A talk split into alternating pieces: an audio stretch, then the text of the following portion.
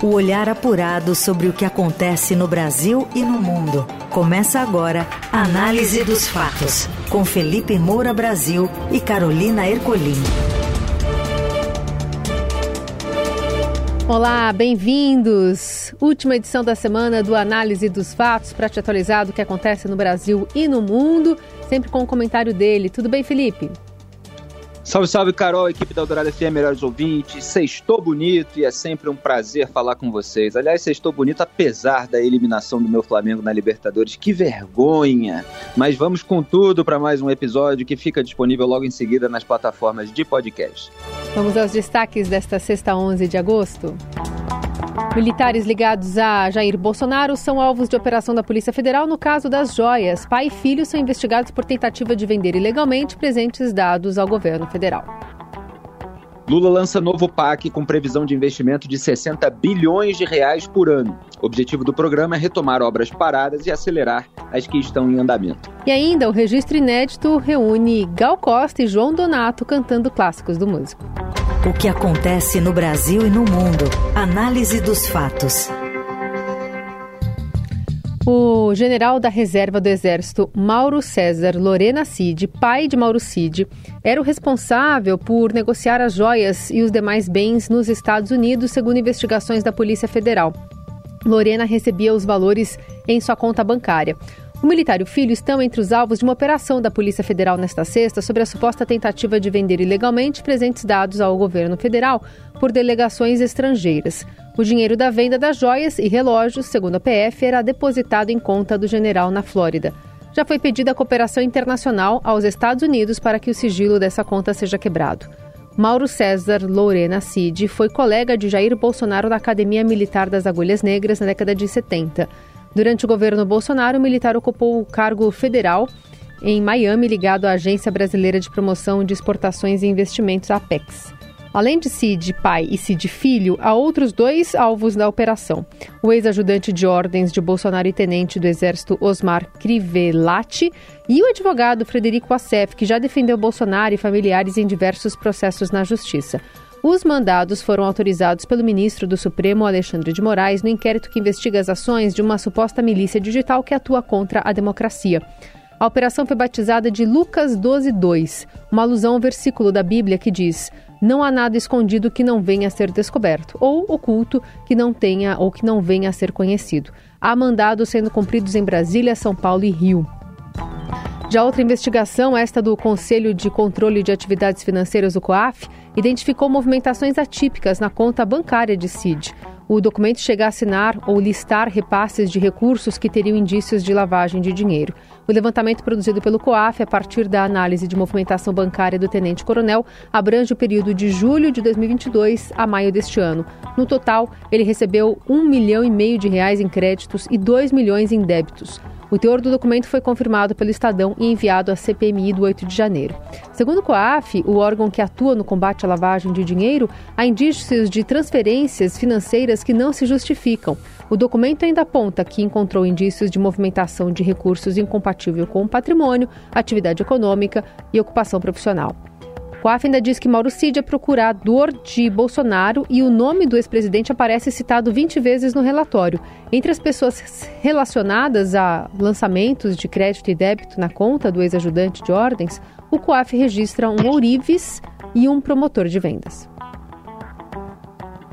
Bom, é tanta coisa que é até difícil saber por onde começar, então eu começo dando os parabéns ao Estadão, que revelou o escândalo das joias recebidas por Bolsonaro, assim como vem expondo as farras dos ministros do Lula, o loteamento petista do Estado e tudo mais.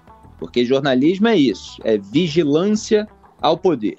Então puxou-se uma pena e veio o galinheiro inteiro.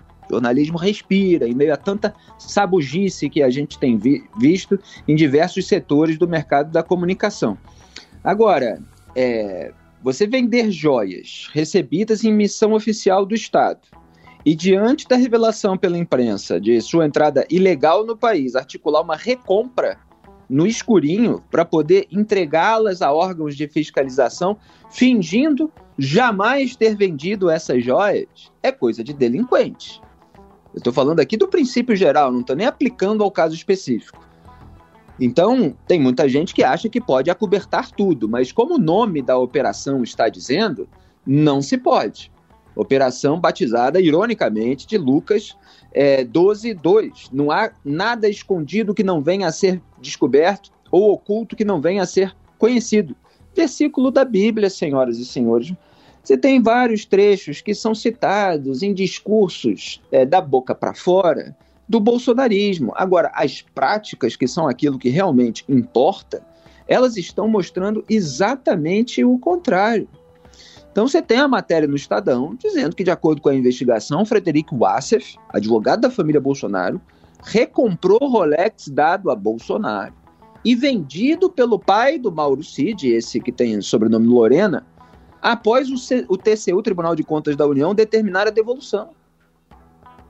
Vocês estão entendendo a gravidade disso? Você tem presente recebido em missão oficial que o sujeito pega para vender, para faturar uma grana, Aí vem a imprensa, revela é, que foi entrar, é, entrou no país sem declaração, é, sem o caminho oficial, etc. Começa o órgão de investigação aí atrás daquilo que foi apurado pela imprensa. O sujeito vai lá, peraí, é, então não podia ter feito isso, então vou recomprar e tal para é, entregar ao órgão que está querendo agora essa devolução, essa entrega, na verdade. E aí ele tenta entregar sem dizer que eles tinham vendido antes. É isso que está sendo apontado, tá? É, pela investigação. Então é, é muito grave. É um nível de gente que nunca poderia ter poder. E quando a gente vê é, essas movimentações suspeitas do Mauro Cid, ora, isso não é novidade no bolsonarismo. A gente viu as movimentações bancárias atípicas do Fabrício Queiroz, que também é um amigo é, de, de Jair Bolsonaro, é, que ele conheceu na Brigada Paraquedista da Vila Militar do Exército no Rio de Janeiro, lá em 1984. É impressionante como o histórico militar de algumas é, figuras não é, os imunizou é, para atos é, bastante questionáveis, para a gente dizer o mínimo. Vamos aguardar mais detalhes da investigação. Agora, é muita coincidência demais que esse grupo político tenha sempre alguém fazendo transações financeiras absolutamente atípicas, suspeitas. Então, parece que estava acontecendo durante o governo Bolsonaro algo muito parecido com o que acontecia nos gabinetes. É, vamos é, analisar também, evidentemente, as questões judiciais, porque aí é, é um, o, o Alexandre de Moraes coloca tudo dentro do inquérito das milícias digitais. É um inquérito que tem vícios de origem, é um inquérito é, que, no qual cabe tudo, né, como no inquérito das fake news. Então você tem sim uma disfuncionalidade do sistema que acabou gerando esses dois grandes inquéritos elásticos demais e muitas vezes se tenta contornar certos obstáculos inserindo tudo ali. Agora, é, o âmbito no qual é, determinada investigação é, tramita é, e mesmo sendo questionável a aplicação é, é, é, é disso nesse mecanismo, é, não exime de culpa as pessoas que estão sendo alvo da investigação. É preciso separar uma coisa da outra, porque muitas vezes os políticos que são alvo de investigação que tramita em determinado inquérito, eles usam essas questões é, processuais para fingir que eles não têm responsabilidade moral, política ou criminal é, por aquilo que está sendo investigado. Então, pode ter problemas aí é, relativos a inquéritos, a uma disfuncionalidade do sistema. Agora, os atos que estão sendo apurados pela Polícia Federal, eles são gravíssimos. E mostra, né, de, se a gente for concluir é, com base naquilo que a PF está dizendo, que você tem um bando de trambiqueiros que estava atuando no, nas sombras da República Brasileira para tentar levar vantagem em tudo. E isso é absolutamente lamentável. E para um grupo que dizia combater tudo isso, é mais ainda. Análise dos fatos. O presidente Lula participa nesta sexta da cerimônia de lançamento do novo programa de aceleração do crescimento que deve investir mais de um trilhão e meio de reais nos próximos anos. O evento ocorre no Rio de Janeiro e conta com a presença de 20 governadores e diversos ministros do governo. Vamos ouvir um trechinho da transmissão que está sendo realizada nesse momento. Eu ficaria constrangido. Eu ficaria constrangido. eu ficaria constrangido. Porque não é o governador ou o deputado que está aqui, ou o vereador, é a instituição do Estado. Quem falou aqui não foi, sabe, o prefeito do Rio, foi a instituição que ele representa. Responsável por coordenar o retorno do PAC, ministro da Casa Civil Rui Costa afirmou na cerimônia que o novo programa se diferencia das edições anteriores por apostar na parceria com empresários por meio de concessões e de parcerias público-privadas. Como disse o presidente, durante a manhã já está rolando diversas manifestações, né? os ministros estão falando, agora é a vez do, do presidente Lula. Lula que aposta no retorno do programa para incentivar a geração de emprego e renda com grandes obras em diferentes áreas, com empreendimentos executados pelo governo federal e de parcerias com o setor privado. O PAC foi criado em 2007 é, no segundo mandato de Lula e mantido até o final da gestão de Dilma Rousseff em 2016. Nas edições anteriores do programa, o governo gastou 666 bilhões em valores atualizados. Apesar dos altos valores, o PAC teve baixa execução das obras. Um relatório do TCU de 2019 aponta que o PAC 1 concluiu somente 9% das ações previstas, o PAC 2 entregou 26%. A Petrobras também terá 47 projetos nesse PAC. A maior parte dos projetos está relacionada à exploração e produção de petróleo e gás, mas a lista também inclui aumento da capacidade de processamento da refinaria Abreu e Lima e iniciativas para melhorar o escoamento do gás produzido na Bacia de Santos. Em relação às novas fronteiras exploratórias em desenvolvimento, estão incluídos no PAC nove postos exploratórios na margem equatorial, região que compreende a Foz do Amazonas e outras quatro bacias. Bom, o PAC recebeu o apelido é, naquela é, última edição, atribuída é, a Dilma Rousseff, mas sempre com a propaganda do Lula, de programa de aceleração da corrupção. Foram várias obras do PAC que entraram na mira é, das investigações, mais tarde varridas para debaixo do tapete, mas não quer dizer, evidentemente, é, que os escândalos não aconteceram. Quer dizer que muitos dos responsáveis acabaram ficando impunes.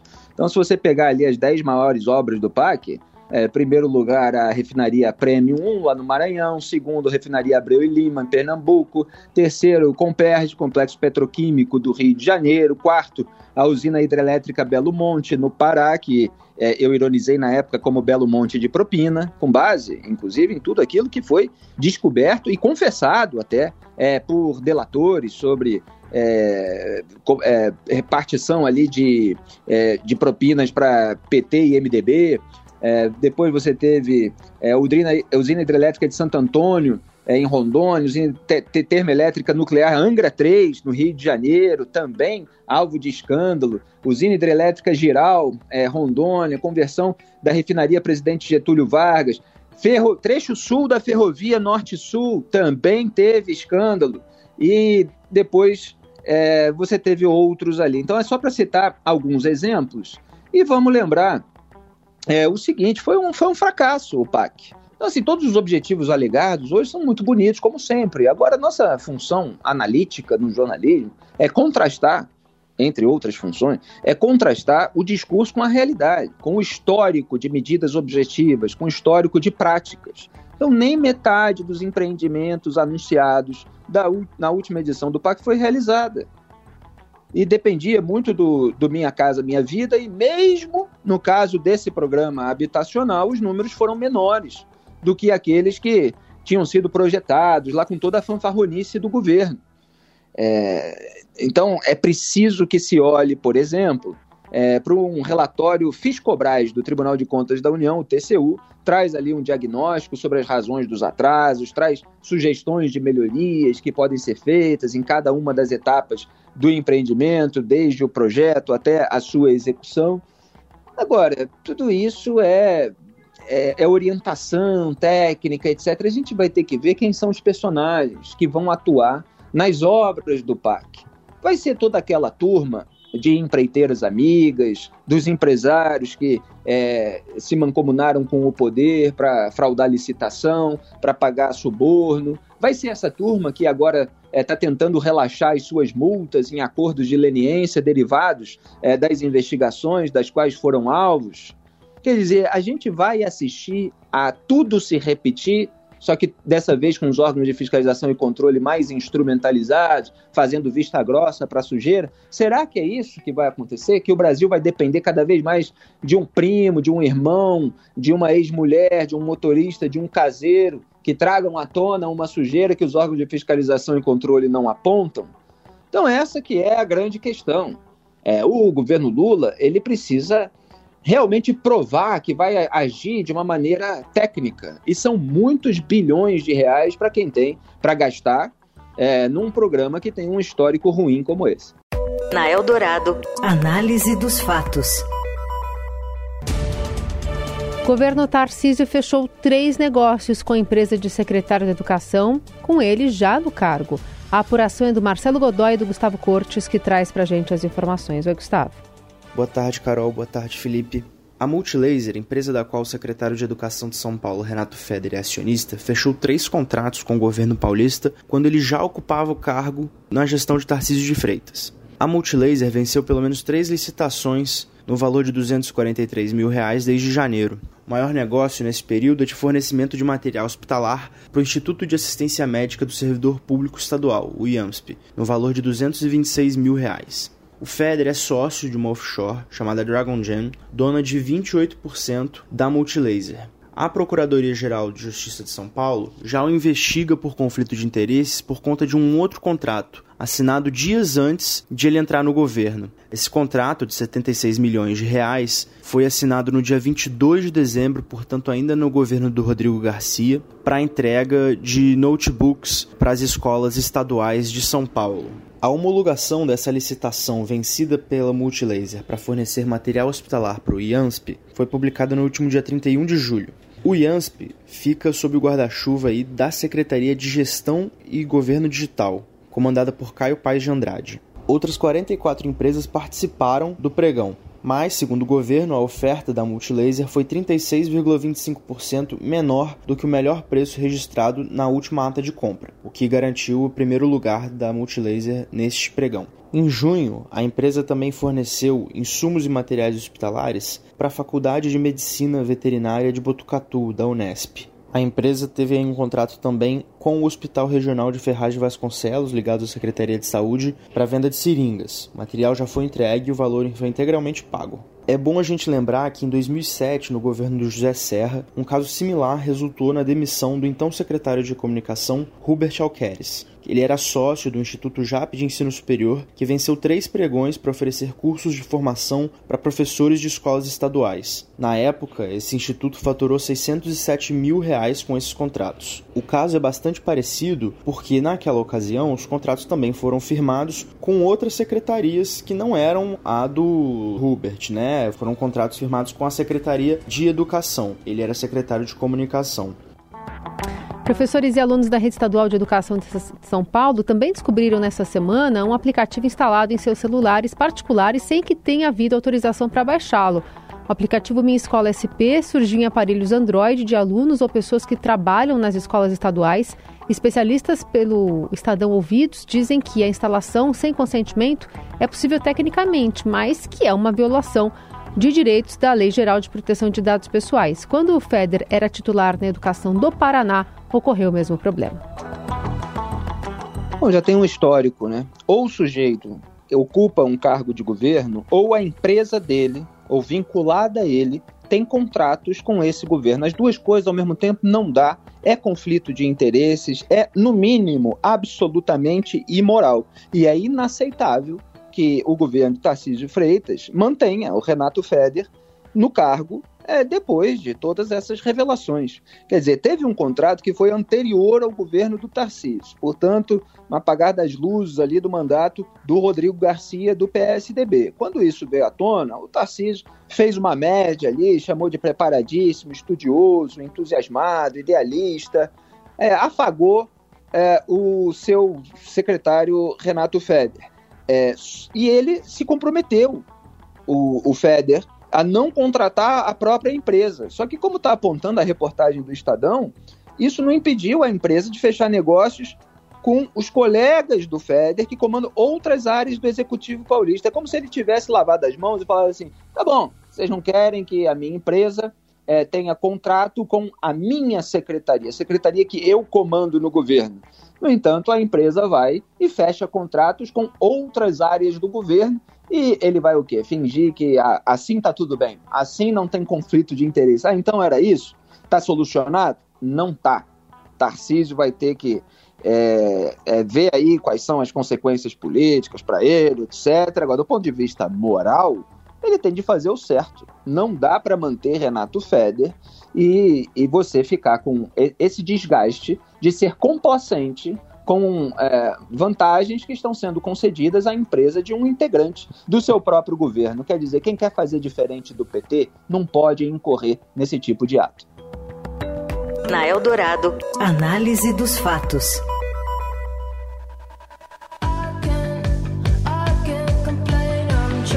Mundial de Futebol Feminino, a Espanha marca na prorrogação e bate a Holanda, enquanto o Japão perde o pênalti e vê Suécia avançar às quartas de final. Lá de Sydney, na Austrália, quem fala é o Fernando Valeca de Barros. Há poucas horas foram definidas as duas primeiras seleções semifinalistas da Copa do Mundo de Futebol Feminino de 2023, em partidas que aconteceram na Nova Zelândia. São elas a Espanha e a Suécia, que agora se enfrentarão em Auckland no dia 15 de agosto, às 5 da manhã, pelo horário de Brasília. Mas para chegar até lá, espanholas e suecas tiveram que ter sangue frio para vencerem jogos complicados. As espanholas derrotaram a Holanda, cheia de banca desde que se classificou em primeiro lugar em um grupo que tinha os Estados Unidos, então os bicampeões mundiais de futebol feminino. Quando o jogo começou, as holandesas sofreram uma incrível pressão. As espanholas criaram, chutaram bolas na trave, dominaram. Acabaram ganhando um gol de presente quando faltavam pouco mais do que 10 minutos para a partida acabar. Em um cruzamento sem muito perigo, feito pelo atacante Selma Pararuelo, que tinha saído do banco de reservas, a zagueira holandesa Stephanie van der Graat colocou a mão na bola. Pênalti bobo, um pênalti que a espanhola Mariana Caldenten não desperdiçou. Só que as holandesas não se entregaram. Na raça, Van der Graat foi para o ataque e fez o gol de empate já nos acréscimos. Aí a partida foi por prorrogação e virou uma roleta russa, com holandeses e espanholas criando e desperdiçando oportunidades de gol. Quando parecia que uma disputa por pênaltis definiria qual das duas seleções iria adiante, a espanhola Salma invadiu a área e marcou um golaço e encerrou a conversa. Logo depois, em Auckland, a Suécia eliminou o Japão por 2 a 1. As suecas foram melhores durante o primeiro tempo e chegaram a abrir 2 a 0 no placar, com gols de Amanda Ilestad e Felipe Anguedal. Mas aí quase se complicaram. O Japão foi para cima. Primeiro teve um pênalti a seu favor. Sortuda, como na disputa por pênaltis classificou as suecas contra os Estados Unidos, a goleira Zefira Musovic viu a zarada Rikue que mandara a cobrança na trave. Mas o Japão não desistiu, chutou bola na trave, pressionou e acabou por descontar com um gol da atacante Hanoka Ayoshi. Mas esse gol veio tarde demais. Campeões em 2011, as japonesas acabaram eliminadas. Nesse sábado, Austrália e França em Brisbane, Inglaterra e Colômbia e Sydney define quem fará outra semifinal do Mundial Feminino 2023. Prometem ser jogos emocionantes. O que acontece no Brasil e no mundo. Análise dos fatos. Sombra de som de cor, de me quer de bem, de bem me diz. E o registro inédito guarda o último encontro de Gal Costa e João Donato no palco. Quem conta é o editor do Caderno 2, Danilo Casaletti. Tudo bem, Danilo? Hoje eu venho falar de um registro sonoro histórico e ainda inédito, o encontro de Gal Costa e João Donato no palco. Trata-se da gravação de um show que Donato fez em dezembro de 1993, na sala Cecília Meirelles, no Rio de Janeiro. Para essa apresentação, Donato convidou Gal, sua principal intérprete, para uma participação especial. E o músico chama Gal para o palco com a seguinte frase: Uma surpresa muito agradável, Gal Costa, minha cantora preferida. O registro ao qual eu tive acesso foi garimpado pelo produtor e pesquisador musical Marcelo Frois e tem seis músicas. Cinco delas Gal gravou ao longo da carreira: Aham, Até Quem Sabe, Flor de Maracujá, No Ideia e Verbos do Amor.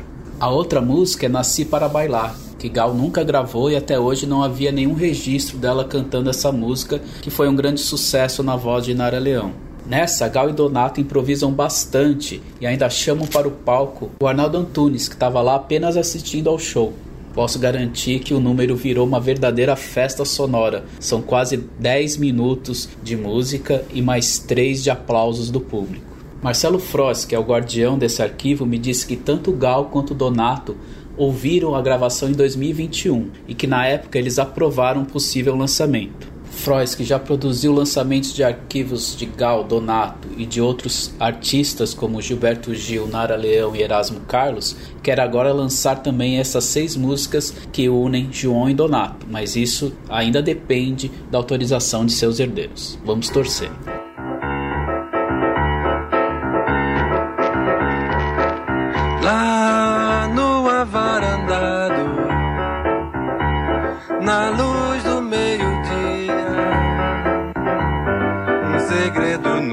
Olhos, tanta coisa me dizia. Os cabelos soltos ao vento. E é com João Donato e Gal Costa que a gente encerra o Análise dos Fatos em mais uma semana aqui na Eldorado, sempre com produção, edição e coordenação de Laís Gotardo. Trabalhos técnicos de Moacir Biasi, o comando da mesa de som é de Carlos Amaral. Valeu, Carol, melhores ouvintes, bom fim de semana, até segunda-feira. Valeu, até. De flor, gosto de mar, amor, a tua cor, luz do luar, vento que vem do mar.